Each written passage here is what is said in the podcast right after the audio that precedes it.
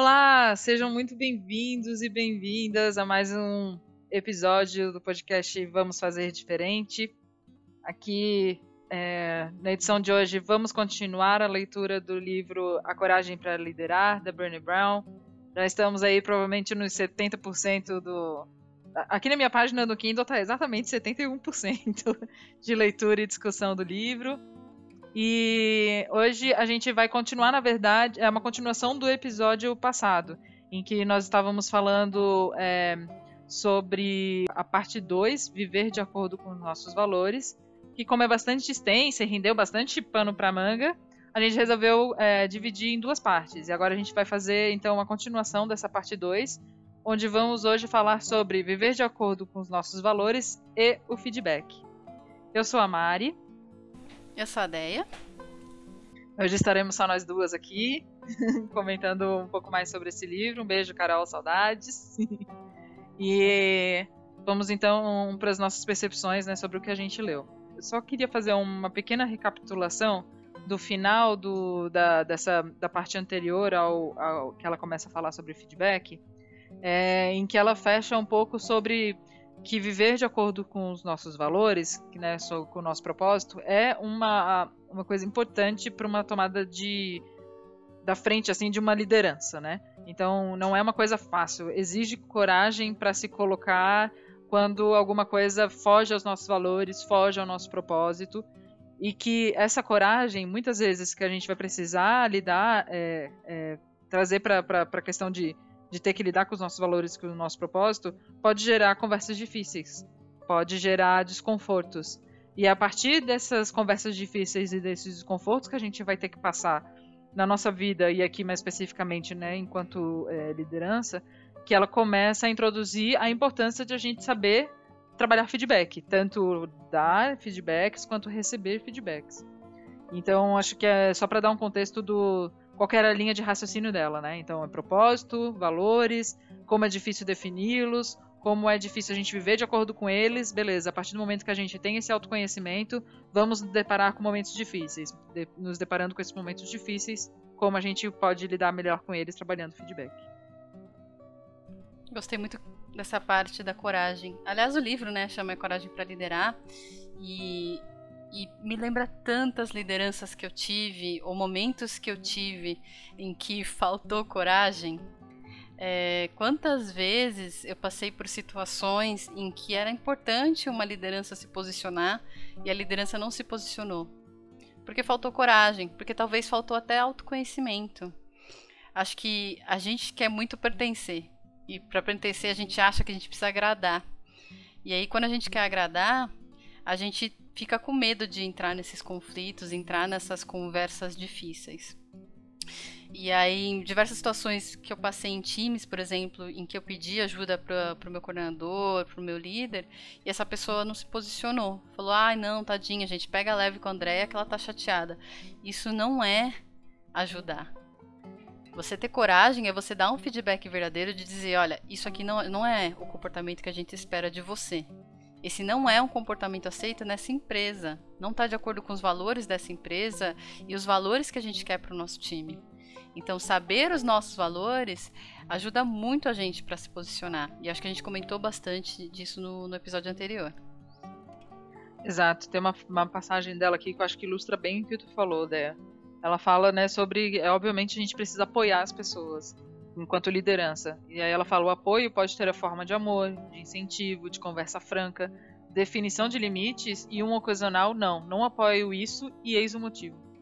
Então é muito importante de a gente tanto ouvir, acolher para quando for também resolver esses problemas, conseguir dizer para pessoa, as pessoas que não estão tendo um comportamento adequado, não estão tendo uma linguagem adequada, uma comunicação legal, de falar, olha, não tá bom, mas eu vou te explicar por que, que não tá bom né? Acho que essa é a parte mais importante do porquê que ela começa a falar sobre feedback. Porque a gente, é, no geral, a gente. Não quero usar o agente, né? Eu vejo que existe uma dificuldade muito grande em lidar com feedback, né? Em se colocar nessas situações em que tu precisa passar o feedback para alguém ou explicar um ponto de vista sobre algo que tu discorda, que não necessariamente precisa ser um feedback. Quem acompanhou aí o último episódio eu falei que essa que a conversa tinha me inspirado muito a me conhecer e, e ali, eu, enquanto a gente estava conversando, eu falei que eu tinha uma situação que eu precisava resolver e que eu achei que a nossa conversa na semana passada tinha ia me ajudar a isso. E eu queria dizer para vocês que eu consegui ter essa conversa. Foi muito difícil. É, não não foi uma coisa assim, né? Não era um assunto super delicado, mas era um assunto delicado para mim, uma posição delicada para mim. Mas a partir do, do, momento em que eu tinha clareza do meu propósito, do que, que é importante para mim, foi muito mais fácil eu me colocar e falar, olha, não estou concordando com isso por conta disso, disso, disso, me sinto assim, assim, assado.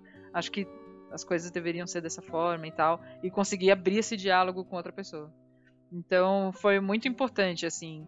E é claro que o fato de eu conhecer um pouco mais também de feedback, já ter estudado sobre isso em, em algumas outras ocasiões, me ajudaram. Mas nesse caso específico, como é com uma pessoa relativamente nova no meu convívio, eu escrevi.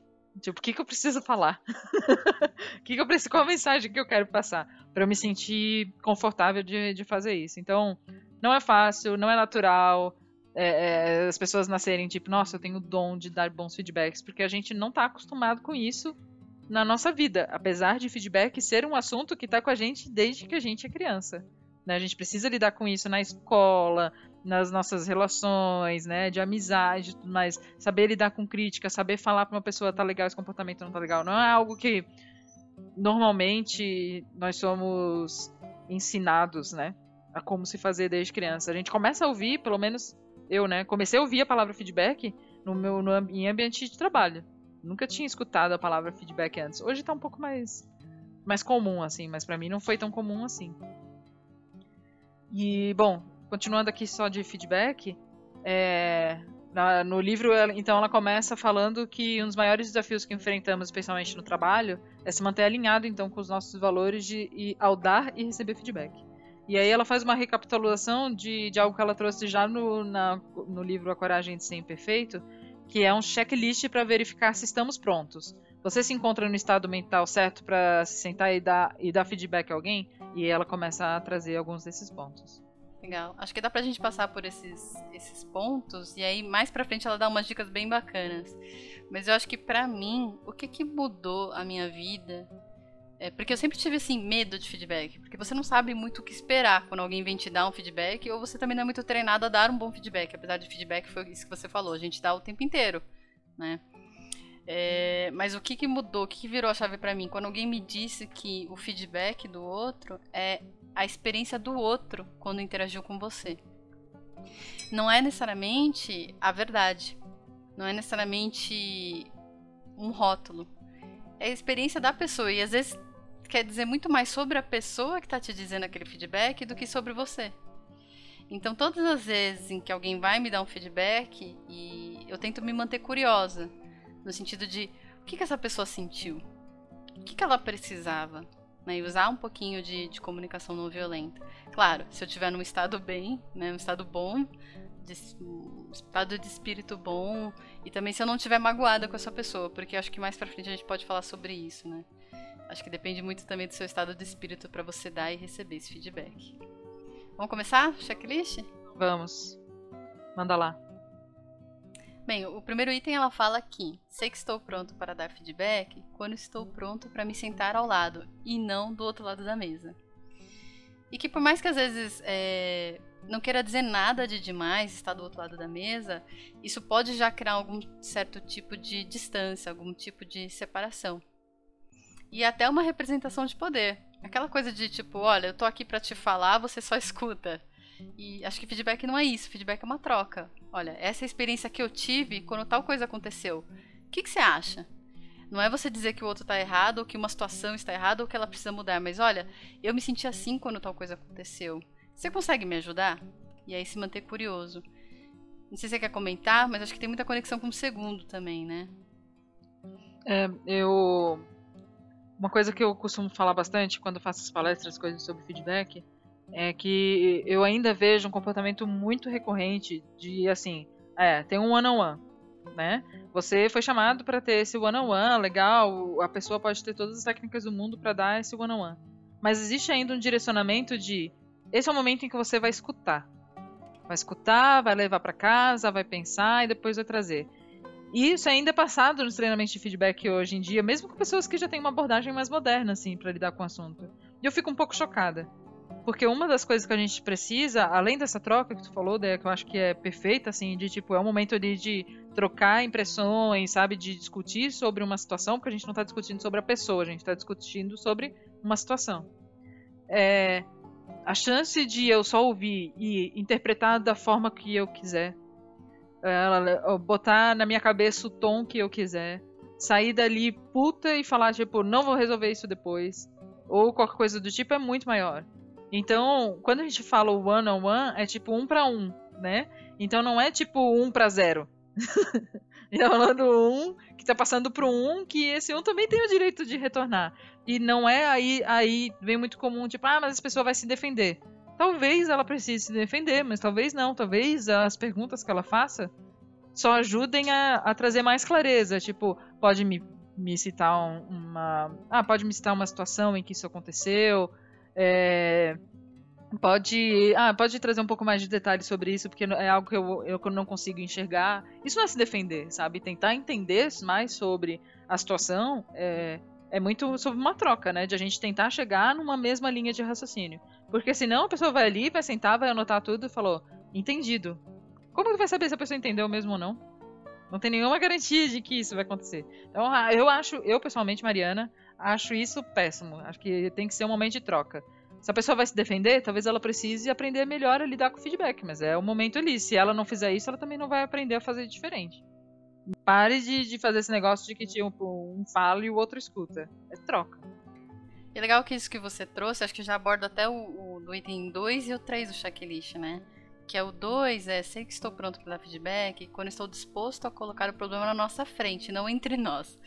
Que é aquela coisa de, olha, eu vou sentar do teu lado, não na tua frente, e eu vou expor uma situação. Eu não estou falando de você, estou falando de uma situação. E vamos ver junto o que, que a gente consegue mudar dessa situação, ou o que, que tá legal nessa situação e de repente dá para melhorar. E o 3 é quando eu tô eu tô pronto para ouvir, para fazer perguntas. É, é, aquela questão de se manter curioso. Então, o feedback é uma troca. Então, olha, eu trouxe essa perspectiva para você. Vamos trocar? Vamos conversar sobre o que pode ser melhor? E aí a gente tira aquele peso de que alguém precisa ter razão. Mas de tipo, tem uma situação aqui que será que a gente pode melhorar? Será que a gente pode trocar uma ideia sobre isso daqui sem achar que tem alguém certo ou alguém errado? Então, esse é o item 2 e o 3. É, tem uma parte aqui que ela fala até no 2 que é, é que a gente precisa mudar a nossa linguagem, né? E foi um pouquinho do que eu falei sobre a situação. Então a gente precisa mudar a nossa linguagem de você está errado para alguma coisa precisa mudar. Então ele não está falando da pessoa, não é um julgamento ali de valor. É tipo falar sobre uma situação que está desconfortável que algo precisa ser mudado. E no 3, é, ela tem uma parte ali que eu achei que é interessante que ela fala Muitas vezes, no meio de uma sessão de feedback, esquecemos que deveríamos estar facilitando e esclarecendo os fatos a partir da curiosidade e não dando sermão. E isso acontece muito quando a gente fala de relação de poder. Eu sou sua gestora. Logo, a minha palavra nessa relação de feedback, ou do que eu vou falar sobre a sua avaliação de desempenho, ou sobre qualquer coisa do tipo, tem mais valor do que de qualquer outra pessoa. Entendeu? Ou então, ó, senta aqui que eu vou te ensinar como é que faz. Às vezes a gente não fala assim diretamente, mas a nossa intenção, e a gente já falou sobre intenção aqui muitas outras vezes, é essa. Tipo, ah, eu vou chamar essa pessoa júnior aí, eu vou mostrar para ela como é que se faz. E aí tu usa palavras de amor para falar isso. Mas a tua intenção não é essa. A tua intenção é, é passar um sermão para botar a pessoa no lugar dela. Então não adianta nada usar alguma comunicação bonita, se a nossa intenção tá errada. Se a nossa intenção tá zoada. Pense sempre quando vou fazer esse momento de feedback. Né? Por que, que eu estou fazendo isso? O que, que eu quero que a outra pessoa saia desse momento de feedback com? Né? Que ela saia pensando em quê? Ou que ela saia, tipo, né, entendendo o que dessa conversa. E sendo essa sessão uma sessão oficial, né, que existem essas agora né, nas empresas tipo a rodada de feedback semestral, lá lá lá, ou se é uma situação específica que a gente precisa resolver sobre alguma coisa ali que aconteceu. Eu queria complementar isso. Então vamos lá. Tem o 4, o checklist 4. Sei que estou pronto para dar feedback quando estou pronto para reconhecer o que você faz bem, em vez de ressaltar os seus erros. Ah, eu, eu gostei muito dessa parte, assim. Eu acho que é uma coisa pra gente que, que fala bastante sobre feedback, onde a gente trabalhava, Para mim isso aqui parece meio óbvio, né? De você cada vez mais tentar flagrar as pessoas fazendo as coisas certas e você reforçar isso e agradecer por isso, mesmo quando tem algum ponto de melhoria ali. E aí, tipo, olha, isso aqui, puta, que da hora isso aqui que você tá fazendo, mas tem esse negocinho aqui, será que a gente consegue melhorar? Mas sempre buscar reconhecer as coisas positivas. E o 5, acho que tem muita relação, porque ela fala de reconhecer os pontos fortes e a forma que você pode usá-los para vencer seus desafios. Que é muito trabalhar essa autoconfiança das pessoas com quem você está trabalhando como líder. Então você sempre está trazendo, olha, você tem esse, esse, esse ponto forte. Você pode usar isso para enfrentar esse desafio que você está vivendo. Isso eu achei bem interessante. Você quer comentar? Acho que essa parte ela é bem importante. Porque para a gente conhecer o ponto forte das pessoas, a gente precisa criar conexão com elas, de alguma maneira, né? Seja no trabalho, seja na vida, o que a gente quiser. Então, quanto mais a gente conhece as pessoas, a gente vai saber sobre os pontos fortes e vai conseguir identificar às vezes não coisas que elas fizeram necessariamente errado, mas muitas coisas que às vezes elas deixam de fazer. E aí quando eu li até essa parte, eu até escrevi aqui nas minhas anotações, eu lembrei de um feedback que eu recebi da Mariana Zaparoli, né, que era minha gestora em, há muito tempo atrás, um beijo Mari. e que ela, ela usava o sistema do SCI para passar feedback, né, que é situação, comportamento e impacto. E aí eu lembro que ela falou num, num feedback que era assim, que no começo, né, quando eu entrei na empresa, eu sou muito de tipo ouvir e tal, antes de começar a me posicionar com relação a algumas coisas. E aí ela me passou que, que ela sentiu que, não sei se era, agora eu não me lembro se era uma retrospectiva que a gente tinha feito ou mais, que eu tipo não tinha falado muito. E ela achava que isso, que eu deixava de contribuir para a discussão é, com o meu olhar apurado de pessoas. Ela usou essa palavra. Porque eu entrei para aquele time para compor, né, um, uma multidisciplinaridade ali, um time dinâmico em que a gente, em que eu levava um pouco mais a minha experiência de pessoas, cultura e tal. E ali ela sentiu que tipo, sabe, eu podia ter usado isso ao meu favor e ao favor do time. Então ela não falou tipo assim, ah, Mariana, tu tá se posicionando um pouco nas retrospectivas, não acho isso legal. Acho que tu devia se posicionar mais. Beleza. Mas assim, quando ela fala tipo, poxa, sabe, nessa situação específica, eu achei que tu podia ter, ter falado mais, porque tu é muito boa fazendo isso. Eu falei, nossa, então beleza, cara, eu, né? Eu me senti massa, eu vou falar. E começou a me dar confiança, entendeu? De, de me posicionar, que era um negócio que eu ainda tava vendo ali, sentindo o espaço, porque eu tinha acabado de entrar na empresa. Isso é primordial, porque principalmente quando você tá entrando, né? Você tá vendo que a pessoa tem um potencial super da hora, mas ela de repente não tá usando porque ela não tá com aquela confiança toda de usar. Isso é muito bacana.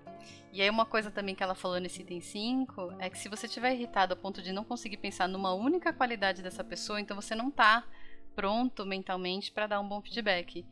E acho que faz todo sentido. Eu acho que eu talvez até agregaria nessa questão de não é que você não consegue pensar em nada positivo, mas às vezes você tá tão machucado, tá tão magoado com alguma situação, que você talvez não consiga ter empatia para ter essa troca, porque você precisa trocar. E para trocar, você precisa escutar o outro. Você precisa saber como ele está se sentindo, precisa entender o que, que ele estava precisando, por que, que ele se comportou do jeito que ele se comportou, o que, que estava faltando. E aí é difícil você dar empatia se você está muito puto. É, que pelo menos eu percebi isso comigo. Eu normalmente entro muito curiosa para feedbacks, mas quando eu ainda estou muito puta e eu sinto que eu não recebi a empatia que eu precisava para curar aquela situação, fica muito difícil também dar empatia para outra pessoa. E aí a gente, essa troca não acontece. Um fala e o outro fala. E aí não tem troca. Só ficam dois monólogos. É, cada um tentando provar o seu ponto, né? É o meu ponto contra o seu ponto. É, ou fica só um desabafo, né? Ah, legal o que você falou. Agora deixa eu falar meu ponto. Meu ponto é esse. E aí não há troca. Fala, ah, então tá bom. Enfim. não se chega num. Tá, o que, que a gente pode fazer diferente? Não se chega. Não, não se chega num acordo. É quando eu falo muito também de que, para mim, uma, um momento de sucesso de feedback, né? É quando as duas pessoas saem se sentindo compreendidas. E se sentir compreendida, né? Tipo, ah, eu tô aqui tendo um feedback com a Deia. A gente termina e eu sinto, tipo, puta, a Deia entendeu o meu lado. A gente pode até não concordar, tá? Mas eu sinto que ela entendeu. E eu sinto que eu entendi também o lado dela. E ela também precisa sair desse momento aqui sentindo que eu entendi o lado dela. E entender o lado não é necessariamente, ah, eu ouvi a tua parte e tu ouviu a minha. Entender é diferente de ouvir, né? Então é muito importante também a gente ter essa, essa percepção de que, tipo, não necessariamente o feedback as pessoas vão concordar, ou vão virar amigas, ou tudo vai mudar dali pra frente. Mas é muito mais um momento ali de alinhamento de expectativas, de um alinhamento de comportamento, daquilo que se espera, de um alinhamento de valores, para que as duas pessoas se conheçam mais, se entendam, se compreendam, do que um momento de consenso. E aí, de novo, relação de poder é pior ainda, né? Se eu sou a gestora da Andrea e chego e falo, ah, Andrea, eu tenho que melhorar isso, isso, isso, fazer isso, isso, isso, isso, isso, vai. Ela vai dizer o quê? Não, Mariana, tá errada. É, às vezes pode, né? Dependendo do tipo de relação que a gente tem, mas no, de maneira geral é muito complicado a gente devolver falando, cara, sabe, não sinto que, que foi compreendido, ou não sei se é isso que eu quero pra, pra minha carreira e gostaria de conversar sobre isso, por exemplo. Enfim, podia falar, falar, muito sobre feedback, então eu fico muito empolgado. É isso mesmo, a rainha do feedback tá aqui falando, galera. Bom, continuando aqui, a gente vai pro item 6, que é: Sei que estou pronto para dar feedback quando consigo pedir que você se explique sem envergonhá-lo ou culpá-lo. E ela traz um pouquinho disso que eu trouxe no que eu falei no começo. A gente não é acostumado a receber e dar feedback. Em geral, o feedback vem por né, duas formas: vergonha ou culpa. E aí, para mim, não é nem feedback, né? É tipo um apontar dedo, assim, tá errado, tá ruim, tem que fazer diferente, né? seja diferente, o que é muito pior. Então ela fala que dar um feedback produtivo e respeitoso exige um grupo de habilidades que a maioria de nós nunca aprendeu. E eu mesma comecei a estudar sobre feedback porque eu hum, tinha e tenho ainda muita dificuldade em lidar com feedback. Mas é, ao invés de eu ser muito reativa, né, de ser aquela pessoa de tipo, como assim as pessoas falando de mim? Eu era o contrário. Tudo que alguém falava de mim, eu absorvia. E aí eu me culpava, me envergonhava, porque eu nunca tinha coragem de falar, tipo, sabe, poxa, mas sério, né, o que, que eu tenho que fazer diferente, ou me explica melhor, não tinha isso. Então, se falavam, tipo, sei lá, né, vou dar um exemplo X. Ah, Mariana, tu fala alto demais. Então eu começava a falar mais baixo. Aí depois alguém falava, ah, tá, agora tá falando baixo demais. Então eu começava a falar um pouquinho mais alto. Sabe, eu não questionava, tipo, falando mais alto onde, o que que isso atrapalha no dia a dia das pessoas, o que que é falar alto, né? Às vezes, sei lá, uma pessoa italiana que, que tá acostumada com mais galera falando, tipo, mais intensamente, por exemplo. Não sei se esse é um bom exemplo, mas, tipo, né, que tu tá numa família mais que, que é mais expansiva, sei lá. É, falar alto é uma coisa natural. E aí tu tá numa família que às vezes é mais fechada, mais introspectiva, falar alto é uma coisa diferente ou ruim. Então isso depende muito do ponto de vista, sabe? Isso é muito zoado, assim falar alto de acordo com a régua de quem, né? De acordo com a minha régua. Então a minha régua é o que mede o mundo. Então eu que tenho razão. É? É, eu falei esse negócio do italiano porque eu, eu, tinha exatamente esse exemplo. Eu tinha uma família italiana mesmo, que era minha vizinha, e eles eram, tipo, super, assim, né? Falar, tipo, um com o outro, tá lá na cozinha e falar no quarto. E a gente ouvia muito na nossa casa. E a minha família era uma família muito silenciosa.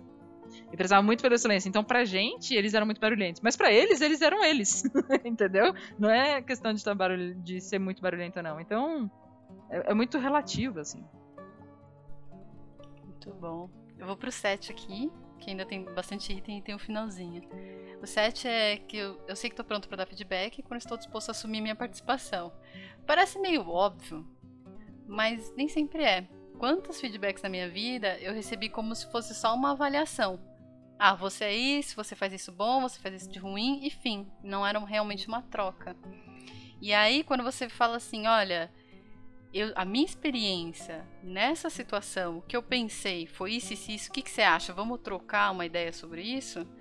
Eu também consigo assumir uma responsabilidade de que, olha, isso é como eu tô vendo, é a minha percepção.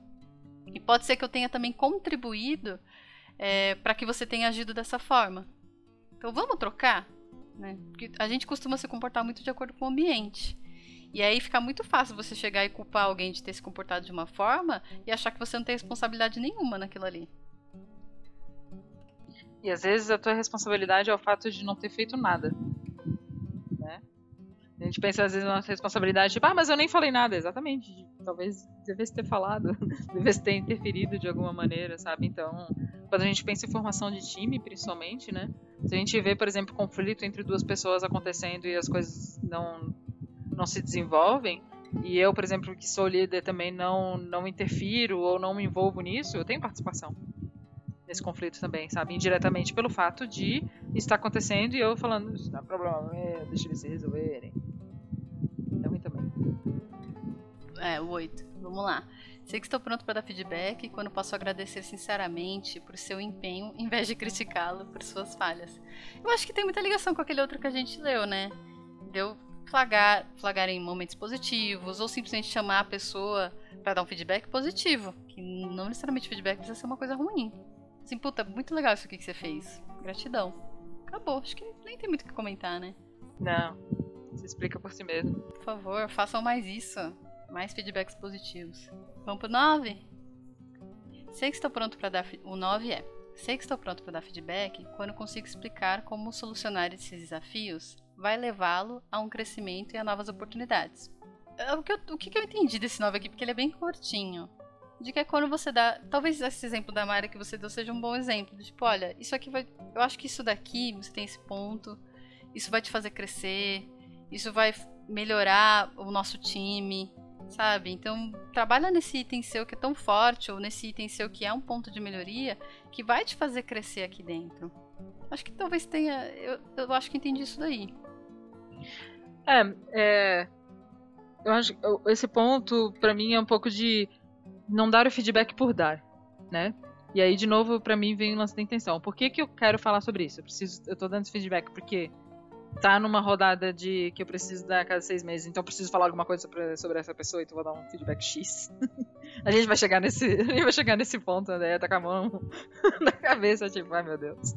Mas é, eu acho que é esse ponto de, tipo, qual é a nossa intenção, né? Por que, por que ela tá falando isso pra mim? Como que eu posso conectar isso com algo que seja importante pra pessoa?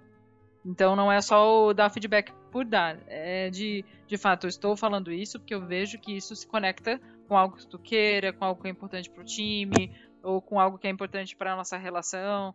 E aí dizer o porquê que esse feedback está sendo dado, e não porque sim. Ah, muito bom esse exemplo teu. Eu vejo muito isso acontecer. Já, tá na hora. A cada seis meses tem que rodar um feedback, mas. Aí fica lá pensando, né? Tipo, o que, que eu vou falar sobre essa pessoa? E às vezes você força, por exemplo, ser um 360, manda para todo mundo, tem um monte de gente que mal interagiu contigo e é obrigado a te dar um feedback, porque ai, tá na hora de fazer o feedback 360. Eu gosto muito mais da, de quando o próprio funcionário toma essa esse protagonismo, ele pede feedback para as pessoas que, com os, as quais ele interage. Porque ele está genuinamente interessado de entender como que as pessoas estão se sentindo quando interagem com ele. E não, ai, ah, porque tá na hora, porque é obrigatório. Acho que a gente vai falar um pouco disso mais pra frente, né? E o pior, né? Que é, às vezes quando tu recebe um formulário de uma pessoa X, e aí tu precisa avaliar de 1 a 5. As coisas totalmente rótulos, né? Espírito de liderança, motivação, proatividade, 1 a 5. essa palavra, ah, essa pessoa muito proativa. Tá, me dá um exemplo, fazendo um favor. Que raiva! Proativo todo mundo é, ou a maioria é, sei lá. e o que que isso ajuda ela? O que isso ajuda o time? Por que que isso é importante ser reconhecido? Ah, gente, isso aqui dá. A gente precisa fazer um outro feedback só para falar mal sobre essas O próximo é: Sei que estou pronto para dar feedback quando consigo ser um exemplo de vulnerabilidade e da franqueza que espero ver em você. Então, assim, se você espera que o outro receba aquele feedback com receptividade, com abertura, que essa outra pessoa esteja curiosa e vulnerável e que queira ter perguntas, você também tem que estar tá nessa mesma energia. Então, assim, olha, o que eu tô te dizendo não significa que é a verdade absoluta. Eu tô super aberto aqui da gente trocar, eu tô super curiosa para saber o seu ponto de vista em relação ao que eu tô falando. Então a minha percepção é essa, mas ela não é a verdade. Então, quanto mais curioso você se manter, mais aberto você tiver para essa troca, muito provavelmente mais a outra pessoa vai estar também. E o mesmo ao contrário. Quanto mais você chegar rotulando a pessoa, avaliando a pessoa, é, julgando, mais essa pessoa vai entrar na defensiva. E aí não vai ser um feedback, né? Vai ser só eu dizendo o que eu acho de você e a outra pessoa ou ignorando ou acatando tudo, né? Exato. Então ela vai estar se sentindo julgada, se sentindo atacada, porque é isso que no final das contas está fazendo. É muito comum, né, a gente ficar ouvindo tipo, ah, eu não sei como dar esse feedback para essa pessoa porque eu não sei como ela vai reagir. A gente nunca sabe, a gente não é outra pessoa, a gente às vezes não sabe nem como a gente vai reagir diante das coisas, imagina outra pessoa. Então é muito importante a gente estar indo com a intenção correta, com a energia correta, tipo, a chance né, de, de uma pessoa receber mal feedback quando está indo de coração aberto, disposto a conversar, disposto a entender, e essa pessoa receber mal, é muito menor do que quando tu chega lá já, tipo, cara, vou me armar porque eu sei que essa pessoa é difícil. Pô, é claro, tu vai chegar atacar, atacando, a pessoa vai se sentir o quê? Confortável e feliz com a situação? Claro que não, vai se sentir atacada e vai querer se defender. Então, não pensem quando vocês têm que dar feedback para uma pessoa difícil, que vocês considerem difícil, de tipo, ah, eu não sei como que essa pessoa vai, vai reagir. Pense como você vai reagir, como você vai se comportar. Isso vai guiar muito sobre a conversa. E pode acontecer da pessoa reagir mal. Cada um tem seu tempo. Ninguém aprende feedback de uma hora para outra. Tem pessoas que têm mais facilidade, outras têm menos. Quando a gente fala mesmo de é, de como a gente lida com críticas, né? Quando a CNV também fala bastante sobre isso, assim, que a gente, quando é, tem situações difíceis, tem dois tipos de comportamento, que é o de atacar, de fuga ou de, de enfrentamento.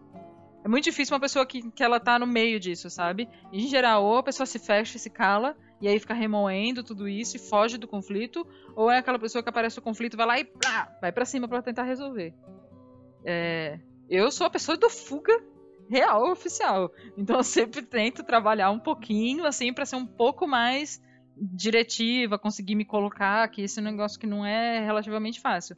Mas aquela pessoa também que não pode ouvir nada, que já vai pro, ah, mas tu também, nananana, também não é legal. Então achar o equilíbrio de não fugir, mas também não atacar muito, também é um, é um processo ali que cada um vai ter de, de amadurecer isso dentro de si. Isso é uma questão é, sabe, biológica, psicológica, enfim, não é não é só uma questão de comportamento, entendeu? Então também entender que beleza, talvez a outra pessoa não tivesse ou outras pessoas próximas ou, ou mesmo um gestor que lidasse de maneira legal de, com feedback. Então ela pode vir com uma série de traumas que precisa ter ali a paciência de fazer ela entender que aquele vai ser um momento de troca daqui para frente, entendeu? Então se preparem e cheguem com uma boa energia, como a, como a Brené bem trouxe aqui no, nesse item 10. Muito bom. E aí ela segue dizendo que além desse checklist é importante você entender como seus valores vão refletir nesse momento. Então ela fala, por exemplo, o valor da Brené, um deles é coragem. Então ela fala, eu uso, eu fico com esse valor em mente para que eu tenha coragem de escolher o caminho mais difícil da honestidade e do respeito do que o, o caminho fácil de de repente é, desviar ou não ser sincero o suficiente, que às vezes vai ser desconfortável mesmo, mas que ela precisa ter coragem para seguir essa conversa. E a outra coisa é permitir que essa pessoa que está recebendo esse feedback é, absorva, que ela tenha os sentimentos dela, que eu não fique tentando de alguma forma é, apressar ou desviar desses sentimentos, porque a pessoa ela pode estar tá ouvindo uma coisa difícil e aí eu não e aí eu deixar essa pessoa sentir o que ela tiver que sentir e não ficar tentando lidar com as emoções dessa pessoa, ou protegê-la ou salvá-la desse sentimento porque tá desconfortável para mim. Assim, eu vou me manter fiel a essa coragem de dizer algo que é desconfortável, vou dar esse suporte para essa pessoa, mas vou dar um espaço para que essa pessoa sinta o que ela tiver que sentir. E tudo bem. Não tem muito como a gente controlar o que o outro vai sentir. Exato. E aí, coisas assim, pode ser uma situação bem difícil, por exemplo, né? E que uma pessoa pode ficar triste, ela pode chorar, por exemplo. E aí a gente, a primeira coisa que a gente faz é, ai, não fica triste, ai, não chora. por que, que a gente não quer que a pessoa fique triste porque ela, que ela não chore? Porque a gente não quer passar por isso. Eu não quero ser a pessoa que deu a, a, a notícia ruim que fez a outra pessoa chorar. Ou qualquer coisa do tipo. Ao invés de acolhê-lo e falar, tipo, sabe, entendo que você esteja triste, tô aqui para te apoiar parece um lenço, parece, sabe? Uma coisa diferente de, ah, não faz isso, ah, não fica brava, ah, não fica assim, pô, deixa a pessoa sentir, cara. esteja ali para apoiá-la e direcionar esse sentimento para uma coisa que vai fazer ela aprender e crescer, ao invés de, de negar isso, porque, como, ela, como a Dea falou, porque não é confortável para mim, não quero ver ninguém triste, ninguém chorando, logo não vou deixar ninguém triste nem chorar. Ah, bonitão. e, e aí a gente segue aqui na parte que ela começa então a falar sobre aprender a receber feedback. Esse é um assunto que eu particularmente gosto muito, né? Aliás, vou passar uma palestra ótima de uma pessoa chamada Mariana Graff. Não, tô brincando. Eu já fiz palestra sobre como ajudar seu time a receber feedback.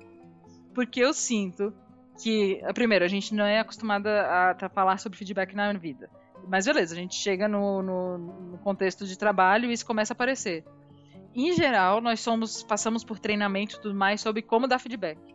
Pode botar no Google agora, dá um pause aí se quiser mas volta depois. Dá um pause se quiser, vai lá e bota como dar feedback.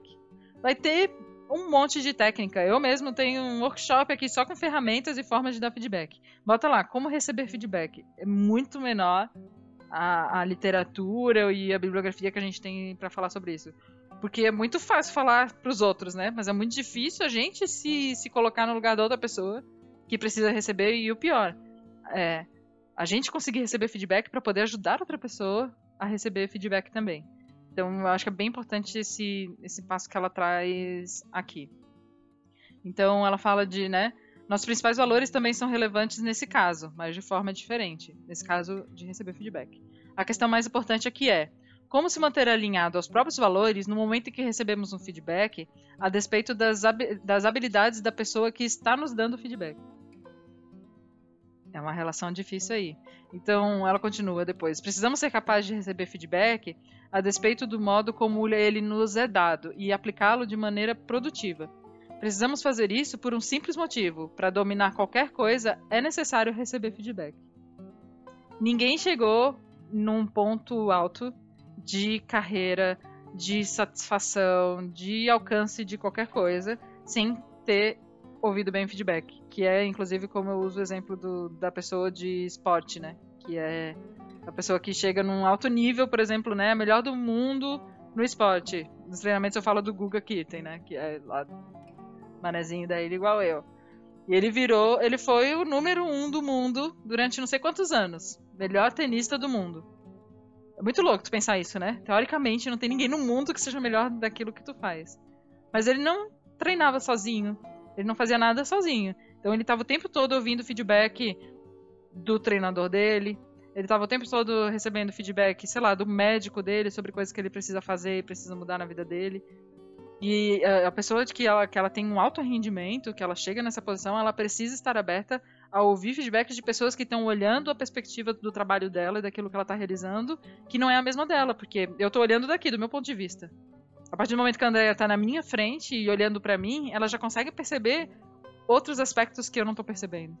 Então, é, em geral, as pessoas que têm a maior, maior é, situação de sucesso, assim, são pessoas que estão recebendo feedback o tempo todo e conseguem lidar bem com eles para conseguir mudar a partir do ponto de vista de outra pessoa. E é louco porque a gente a vida inteira recebe vários feedbacks. Só que a gente recebe inicialmente de pais, professores, autoridades, e nem sempre eles chegam de uma maneira muito bonita. Normalmente chega naquela linguagem mais violenta, cheia de crítica, e esse é um dos motivos pelo qual é tão difícil a gente receber, né? Esse primeiro lugar é porque a pessoa que está te dando feedback não domina a competência de dar feedback. Segundo é porque a gente não sabe quais são as intenções dela. E terceiro, porque você não sabe o que a pessoa vai falar. Diferente de quando você vai dar o feedback, você agenda uma reunião e você sabe o que você vai falar, quem tá recebendo é pego de surpresa. Por isso que é tão difícil. Você chega pra uma reunião, tá lá escrito feedback, você já dá aquela gelada na espinha, você fala, vai, vou tomar comida. e não necessariamente.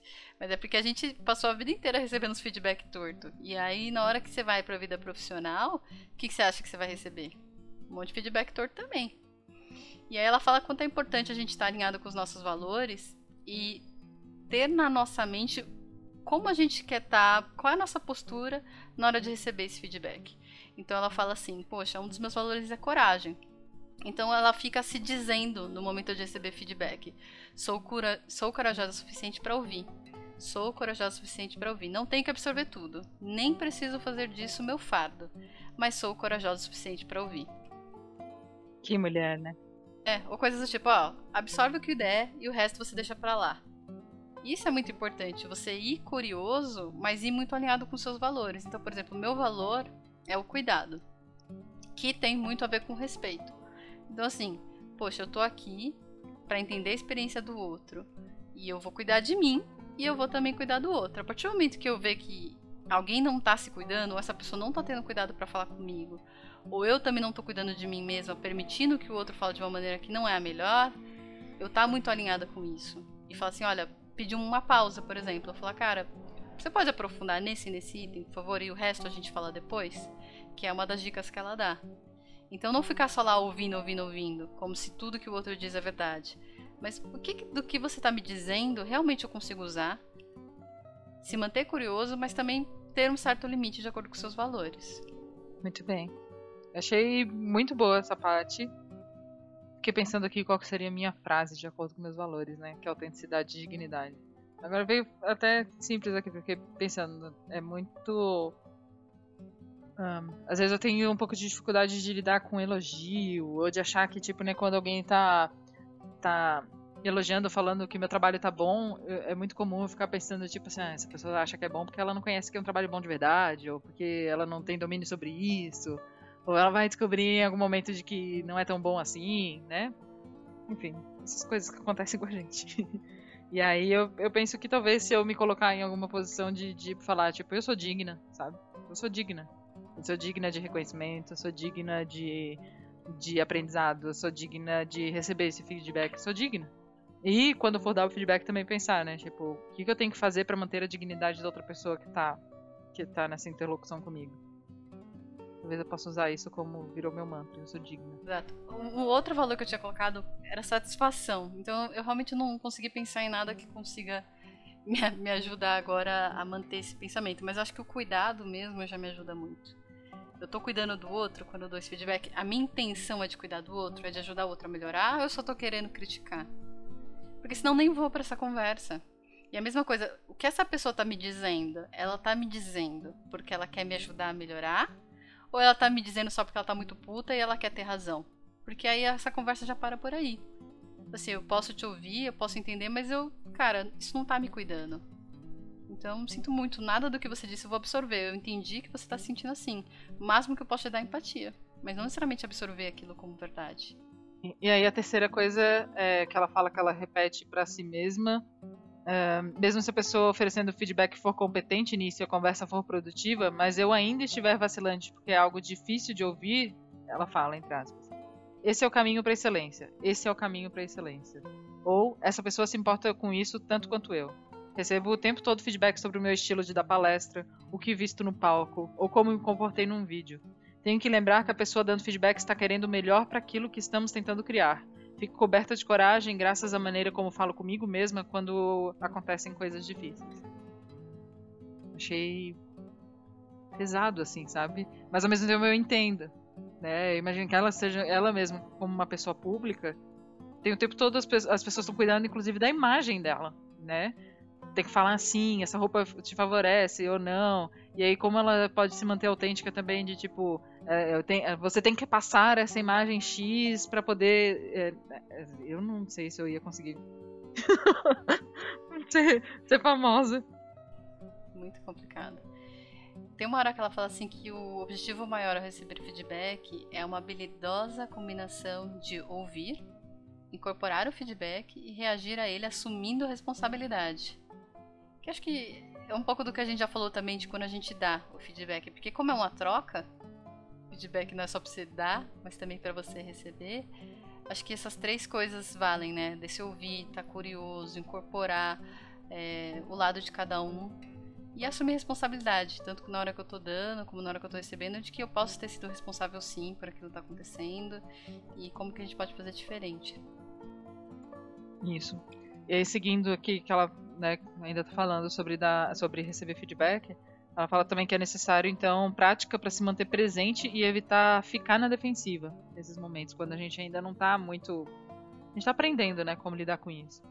Então ela fala, né? Pense numa conversa de feedback recente em que você tenha ficado na defensiva. Quais são os sinais físicos disso? Braços cruzados ou mão no bolso, boca seca, e aí padrões de pensamento. Ficar atento àquilo é, com que você não concorda. Então, não ouvir o meu lado da história, não estão enxergando o contexto. E aí os sinais emocionais, que é sentir ansioso, frustrado, oprimido. Para mim, do, no receber feedback, isso é uma coisa que eu mais, talvez até trabalhe, é isso. É tipo assim, é, é ficar pensando, tipo, no quanto aquela pessoa tá errada. Ou, tipo assim, ela não sabe a história toda, por isso que ela tá falando isso. E aí eu paro de ouvir que a outra pessoa tá falando. E começo a pensar dentro da minha própria cabeça nos cenários que eu ainda tenho que devolver para falar, olha, mas o contexto que tu não tá sabendo é esse aqui. E aí eu paro de ouvir o que ela tá falando, né? Ou escuto, tipo, passo, entra pra um lado e sai pelo outro. É muito difícil isso. Porque, principalmente quando a gente sabe, e pode acontecer de a gente de fato estar sendo injustiçado por alguma maneira. De alguma maneira. E aí, é, passar por isso sem, sem ouvir de fato né, o que a outra pessoa tá falando é, é complicado, assim. Uma coisa que me ajudou, em algumas vezes que eu recebi feedbacks, é assim, ouvir sem interromper, anotar alguns pontos chaves e aí antes de efetivamente retornar qual era a minha percepção, ou tipo, ó, de repente a pessoa não sabe o contexto inteiro, eu fazia aquelas validações de hipótese empática, que é tipo, putz, quando isso aconteceu, você se sentiu assim? Eu percebo na tua fala uma preocupação disso, disso, disso. O que você queria cuidar naquela hora era tal, tal coisa? Isso aqui para você não foi atendido? E as poucas vezes que eu consegui fazer isso, porque nem sempre eu consigo, não é mesmo? Mas as poucas vezes que eu consegui fazer isso, eu percebi o quanto essa pessoa se sentiu aliviada, se sentiu escutada. Para depois, porque aí quando ela se sente ouvida, ela sente ah, aquele alívio, aí ela vai estar tá mais aberta para ouvir o teu lado. E aí eu pegava aqueles pontos que eu tinha anotado e aí eu falava, olha, desses pontos que você trouxe, eu entendi que você se sentiu assim. Só que eu queria te falar um pouquinho do que que do que que eu senti, do porquê que eu fiz aquilo que eu fiz, te dar um pouquinho mais de contexto, porque eu tenho uma vivência diferente. Você tá disposto a ouvir? E aí dificilmente a pessoa fala não. Porque você já ouviu tanto ela, você já confirmou o que ela estava sentindo, dificilmente a pessoa fala assim, não, não quero ouvir, vai esperar. e se ela tiver essa postura, então eu sei que a gente não está trocando um feedback. Que ela só queria ser ouvida e fim. E aí isso me ajudou muito. Muito, muito, muito. Em diversas conversas difíceis que eu tive. Mas nem sempre eu consigo, tá? Agora mesmo, um pouco antes da gente começar a gravar, a gente estava conversando, botando o papo em dia, né? E eu tava falando de uma situação né, que aconteceu comigo essa semana, em que eu recebi alguns feedbacks duros, né? E. E aí eu pensei, né, no que, que eu tinha que responder, né, o que, que eu tinha que falar ou continuar a conversa. É, mas ao mesmo tempo percebi também que a pessoa não estava aberta. Então, às vezes é também de identificar o quanto tu quer se expor, o quanto tu quer se desgastar com uma pessoa que claramente não está aberta a conversar não está aberta a ouvir, ela está aberta a botar o ponto de vista dela e falar, ok, é isso aí, então seguimos a vida. E aí eu. A Mariana de, de, de, de alguns dias atrás, talvez, antes da terapia, porque aconteceu no dia da minha terapia, teria continuado a conversa. Tipo, cara, eu vou provar de que, sabe, não é, não é isso, não é esse contexto, não é essa a verdade. E aí a Mariana, naquele momento, falou: essa pessoa não está aberta a conversar, eu não vou me desgastar sabe? Se ela quiser conversar, ela vai me procurar de novo, eu vou estar tá aqui. Ou no outro momento eu falo, olha, não senti que era o momento, mas se tu quiser conversar sobre isso, eu estou aqui. Mas é, é difícil a gente saber parar, né? E tipo, talvez deixar, saber que a pessoa tá, continua com aquele pensamento que tu não concorda. Entendeu? Acho que isso é o mais difícil, assim, para mim, pelo menos, né? Ou às vezes se a pessoa tivesse continuado falando no sentido de atacando, ou só quero vomitar tudo que eu sinto em cima de você, de estar tá muito alinhado com o seu valor, de tipo, cara, isso não me cuida. Então eu preciso botar um limite. Né? Trabalhamos com limites aqui, pessoas. E às vezes botar um limite, falar assim, olha, eu percebo. Pediu aquela pausa que a Brené fala tanto, né? Assim, olha, eu tô percebendo que você é, tá usando um tom que tá me deixando desconfortável. Vamos falar depois? Pede uma pausa. Sabe? A gente não pode falar, oh, você tá sendo grosso. Mas fala assim, eu não tô confortável com essa conversa. Será que a gente pode falar depois? E aí a pessoa já se tocar, porque é importante colocar limite também. Porque às vezes a pessoa, ela só.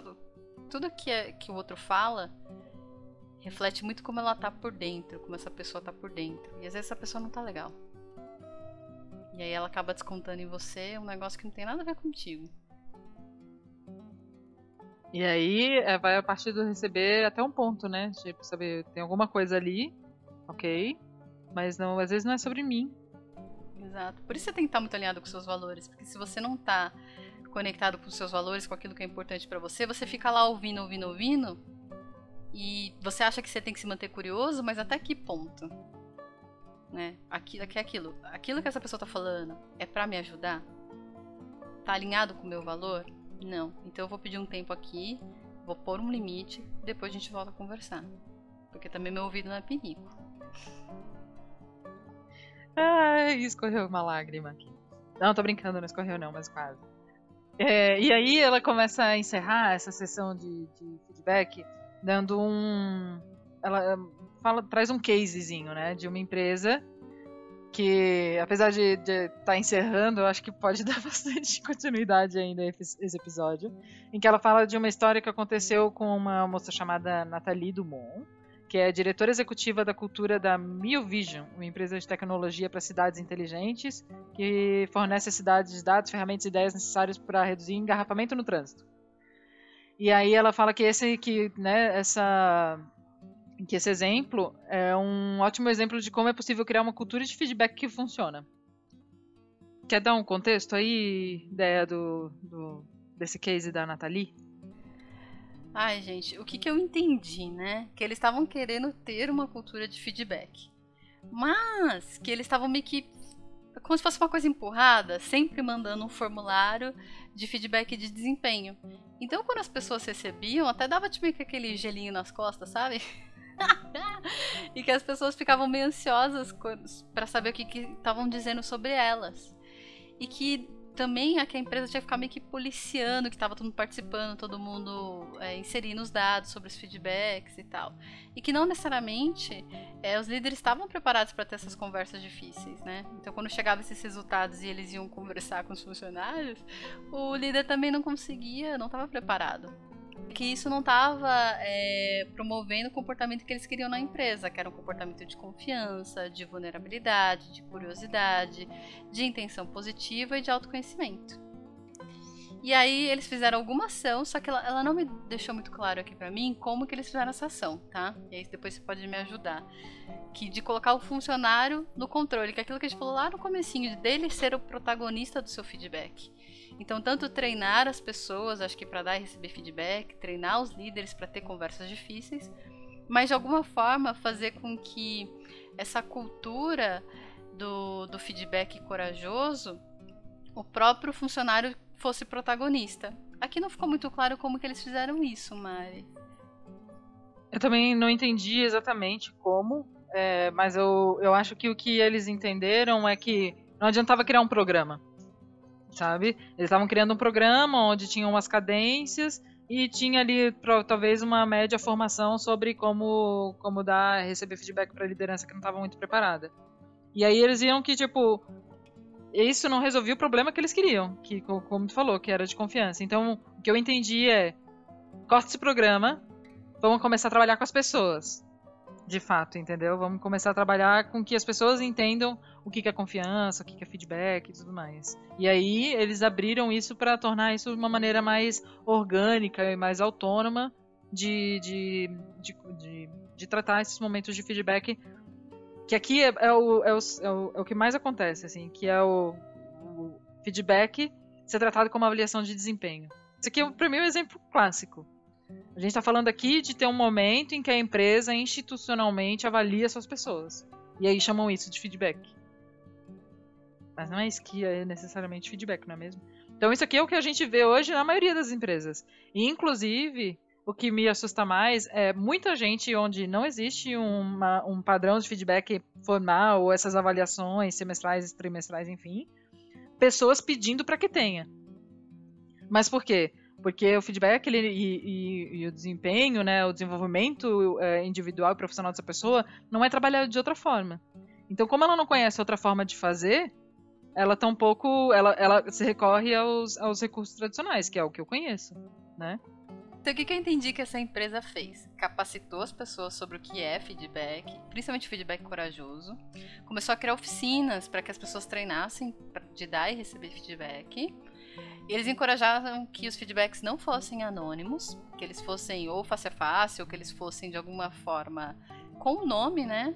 Com. com como é que fala? Não é com o nome. Ah, dizendo quem é que foi que deu o feedback e que eles trocassem mais nessas conversas corajosas. Foi isso que eu entendi. Assinado, né? Tipo, fosse um feedback é, de para, sei lá, não, não é uma coisa tipo, olha, alguém acha que talvez você precise fazer tal coisa. Eu detesto quando alguém faz isso. Ai, me disseram, tão falando, tão falando quem, inferno? Tão falando quem? É você que acha isso? Porque senão fica muito difícil, porque você não sabe nem que situação que aconteceu, para você conseguir trocar esse feedback e também colocar a sua percepção. Porque aí, quando alguém falou sobre uma situação X, fica muito difícil você conseguir compreender totalmente esse feedback e até responder e argumentar. Mas eu, o que eu gostei é que eles falaram que isso trouxe muito protagonismo e que foi muito libertador. Quando você tem funcionários que assumem a responsabilidade do próprio feedback, do próprio desempenho também. E que isso é incrivelmente poderoso e que transforma quando você transforma seus líderes em orientadores competentes e preparados para conduzir essas conversas. Legal. Mas aí agora eu quero entrar num negócio. Como que eu faço então avaliação de desempenho?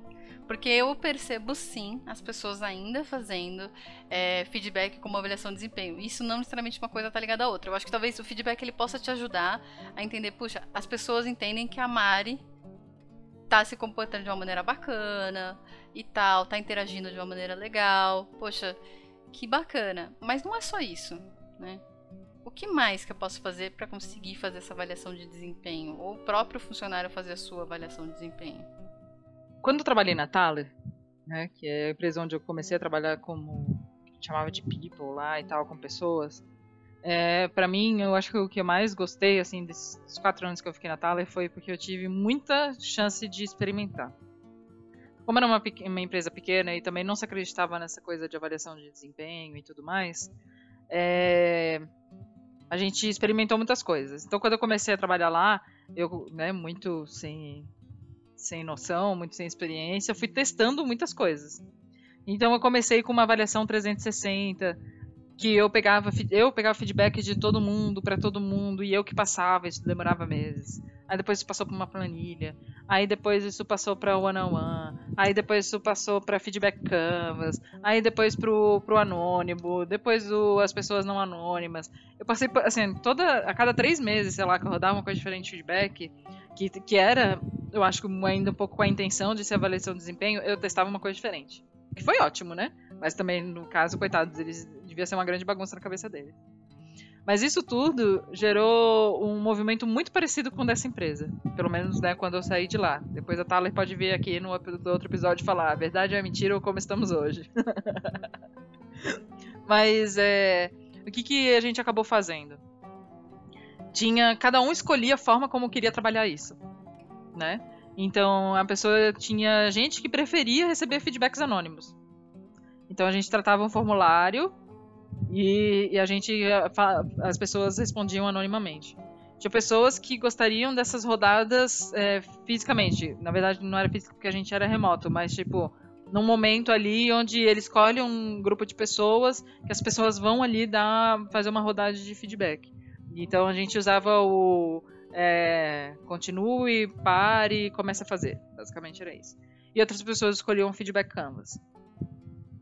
Então foi muito legal porque assim eu, eu fui descobrindo que ainda nesse todo esse caminho todos os materiais, muito do que eu gerei de, de, material de feedback é dessa época, então que eram coisas que a gente parava direto assim para falar sobre como dar feedback, como receber feedback, quais ferramentas são, disponíveis. Então, tava formando as pessoas para fazer isso. E aí é o ponto de elas falarem, não, beleza, agora eu conheço as possibilidades, mas o que eu me sinto confortável agora neste momento é trabalhar isso aqui. Mas eu vejo que isso era, de alguma maneira, e assim, eu acho que rolou super bem durante um bom tempo, pelo menos até eu sair de lá. Cada um trabalhava da sua maneira. mas isso era um caminho para um, um, trabalho de avaliação de desempenho que não existia. Eu pessoalmente não gosto muito, acho dessa até dessa expressão do avaliação de desempenho, né? Acho que tem muito a ver de como a gente junta esses momentos de feedback para a gente poder fazer as políticas de reconhecimento, de remuneração, é, de, de falar com uma pessoa que ela está indo bem, ela falar que ela não está indo bem, ou fazer um plano de desenvolvimento, de crescimento dessa pessoa dentro da empresa. Hoje eu trabalho numa empresa hierarquizada, então é mais fácil, por exemplo, falar, ó, eu sou sênior, então meu próximo passo é virar especialista ou virar coordenador, por exemplo. Mas no caso lá da Thaler, que trabalhava com gestão horizontal, não existia o próximo passo, porque não existia cargo. Não existia, né, tipo, então a gente tinha que repensar como que a gente vai fazer para as pessoas se sentirem reconhecidas, que não seja só pelo dinheiro, mas ser pela responsabilidade, pelo tanto que essa pessoa vai poder opinar sobre as decisões estratégicas na empresa, uma eventual sociedade de alguma maneira, sabe? Tipo, a gente teve que pensar em outras coisas. Mas eu, eu sinto que o processo desse, desse trabalho de feedback foi nos levando para pensar sobre isso. Então, é, eu sinto que a avaliação de desempenho ela pode existir sem a gente chamar necessariamente de tipo, estou aqui para avaliar se você está desempenhando bem ou não. Eu acho que precisa ser um processo de feedback bem estruturado, onde as coisas são conversadas, a gente começa a identificar sobre quem está demonstrando um comportamento mais adequado aos valores da empresa, é, uma posição, tipo, né, comportamentos e atividades que estão mais acima das responsabilidades que são diante desse cargo. E aí, juntando tudo isso, a gente cria uma política de, de, de reconhecimento, de remuneração ou de qualquer coisa do tipo para pensar, inclusive, de, né, desenvolver essa pessoa para aquilo que ela quer ser. Porque não adianta nada, eu, o que eu tenho muito problema assim quando plano de desenvolvimento ou plano, é, aliás, trilha de carreira, que é a empresa dizendo para a pessoa o que ela tem que fazer para ela crescer na carreira dela. E não a pessoa sendo protagonista de dizer, olha, o que eu quero fazer é isso. Eu tenho espaço nessa empresa? Eu tenho espaço nesse time? Eu tenho, sabe, possibilidade de começar a botar esse conhecimento, essa vontade em prática? Então, a, avaliação de desempenho por si só, para mim, ela não funciona. Ela precisa ser uma junção de várias, é, de várias atividades que a gente, que a gente vai construindo com relação a a, a uma área de pessoas qualquer coisa do tipo. E o trabalho de gestão de pessoas que a gente precisa fazer. E lembrando que gestão de pessoas não é o gestor fazendo a gestão da pessoa, né? É um trabalho ali de acompanhamento de, dessa pessoa e de como ela vai evoluir, enfim. Falei, fui muito confusa? Ou deu para entender um pouco o meu ponto? Deu para entender é, o que que eu... Minhas últimas experiências, como que elas foram, né? Porque nem sempre a gente tem muito claro... Quando, é, o que, que eu preciso fazer para evoluir, né? E eu acho que isso atrapalha um pouco, porque as pessoas ficam, tá, mas eu quero virar sênior, eu quero ganhar mais, o que, que eu tenho que fazer? Então, às vezes a gente precisa, as pessoas criam, vão nesse caminho de criar uma trilha para explicitar. Só que não é necessariamente criando uma trilha, né? Às vezes foi o que você falou, criar políticas de reconhecimento através de uma combinação de várias coisas. O que a minha última experiência que eu tive, por exemplo, com PDI foi muito positiva. Tem muita gente que tem experiência ruim com, com PDI, mas é porque eu acho que depende muito de como se usa. mas eu, eu usava com muito protagonismo. Então, é o meu plano individual. O que eu tenho como ambição. E aí alinhava com a minha gestora maravilhosa. Tem espaço aqui para isso? O que eu tenho como ambição é isso. Esses são os meus valores. Essas são as coisas que eu acredito eu gostaria de chegar em tal lugar. Tem espaço para isso? Tem. Então vamos junto montar um plano? Vamos junto criar as ações aqui que eu preciso fazer, ou que você acredita, nós acreditamos juntas, que são interessantes, que vão me ajudar a chegar lá? E aí, em cima disso, nossos one-on-ones vão em cima dessas ações. Os meus feedbacks também são mais pautados em cima dessas ações. E aí, uma vez que eu cheguei lá, que eu evoluí, aí eu posso tentar chegar e trocar uma ideia de tipo, ah, eu acho que eu quero um aumento. Ou mesmo eu questionar, o que, que você acha que eu preciso para ganhar um aumento? E aí o gestor trazer, falar assim, olha, além de, de eu entender que você precisa ter feedbacks positivos em relação ao seu comportamento, que são baseados nos valores da empresa, eu também acho que as responsabilidades são essas, essas, essas. Mas qual que é o perigo também disso ficar muito na mão do gestor? Então, assim, para o seu papel, se você tem essas responsabilidades, então você é, sei lá, é júnior. Se você ganha mais responsabilidades, você vira pleno. E isso é ficar muito na cabeça do gestor. Então acho que é por isso que as pessoas tentam explicitar essas responsabilidades através dessas trilhas, para que isso fique meio que padrão. Para todo mundo e não fique de, de, acordo com cada gestor. E aí é que me dá um pouco dessa dúvida de será que é por isso que as pessoas correm tanto atrás dessa questão do gestão do desempenho, trilha de carreira e explicitar para que não fique tão solto? E como resolver isso, né? Acho que tem várias. A gente até pode se comprometer aqui, trazer pessoas que tratam isso de maneiras diferentes nas suas empresas para a gente entrevistar aqui, falar sobre trilha de carreira, gestão de né, avaliação de desempenho, maneiras diferentes de fazer do que o tradicional. Porque eu também sinto que isso é uma dor que ela não é fácil de, de a gente conseguir lidar, principalmente numa empresa grande, né? É, eu sinto que muitas coisas precisam ser, ser, ser discutidas e o que me pega mais nessa questão da trilha de carreira é de que a gente vai ter ali pessoas que talvez vejam essa trilha como um checklist, né? É, ah, precisa fazer A, B e C. Então eu já faço A, B e C. Check, check, check, check, check. Quero ser promovido. E às vezes não é isso, entendeu? Às vezes é inclusive de maturidade profissional, para como que vai encarar os próximos desafios. Não é porque a pessoa está começando a fazer que ela já domina esse assunto. Então tudo isso precisa traba ser trabalhado de uma maneira, é, é, como que eu posso dizer? Cautelosa, entendeu? Não é uma coisa simples, assim, não é um, um, um dois, três degraus que eu subo e pronto, cheguei lá, né? Às vezes é, a gente precisa se provar e ter desafios e ver e entender quanto de responsabilidade e de possibilidades aquela pessoa vai poder se desenvolver num próximo cargo. Ou se, inclusive, ela vai mudar de cargo e alguma coisa vai mudar na carreira dela, de fato. Porque eu já fui promovida e, no final das contas, eu só ganhei a promoção como reconhecimento, mas não mudou nada as minhas responsabilidades na, naquele momento, entendeu? E aí eu fiquei pensando, tipo, por que eu fui promovida se meu trabalho continua exatamente o mesmo? Né? Eu podia ter só ganhado um aumento. Não tô reclamando, tá? Muito obrigado pra todo mundo que me promoveu. Mas. Mas é um ponto. É, de às vezes causar uma frustração. Assim, pô, cheguei aqui, aqui, né? Agora que eu fui promovida e meu, meu poder de atuação é o mesmo. Meu poder de, de influência é o mesmo o que, que significa esse cargo? Ixi, é muito filosófico isso, menino. A gente precisa então fazer um episódio sobre isso. Talvez até um episódio de entrevista sobre isso. Porque isso dá muito pano pra manga. Mas acho que é isso, né, Mari? Vamos encerrando. Acho que conseguimos falar de tudo. Foi muito bom esse episódio. Não só para desmistificar um pouco sobre feedback, mas até esse finalzinho, né? Qual que é a diferença da gestão de desempenho para feedback? E aí a gente se compromete a ter um episódio aqui para falar um pouco mais dessa questão de evolução de carreira. Exato. Bom, espero que vocês tenham gostado. Se vocês também estão passando aí por situações de. Estou passando por uma avaliação de desempenho que não me avalia, ou que não me ajuda em nada coisa do tipo, vem conversar com a gente. Quem sabe isso também dá insumos pra gente trazer outras pessoas aqui para conversar sobre problemas que, que vocês estão passando, ou como líderes, ou como pessoas né, lideradas por alguém. É, essa troca é muito importante pra gente e o feedback de vocês, olha só, vai fazer a gente com certeza crescer, melhorar e mudar o que a gente precisar mudar no rumo aqui do, do nosso querido podcast. É isso, minha gente. Muito obrigada. Até a próxima, a gente se vê logo logo. Beijo. Beijo.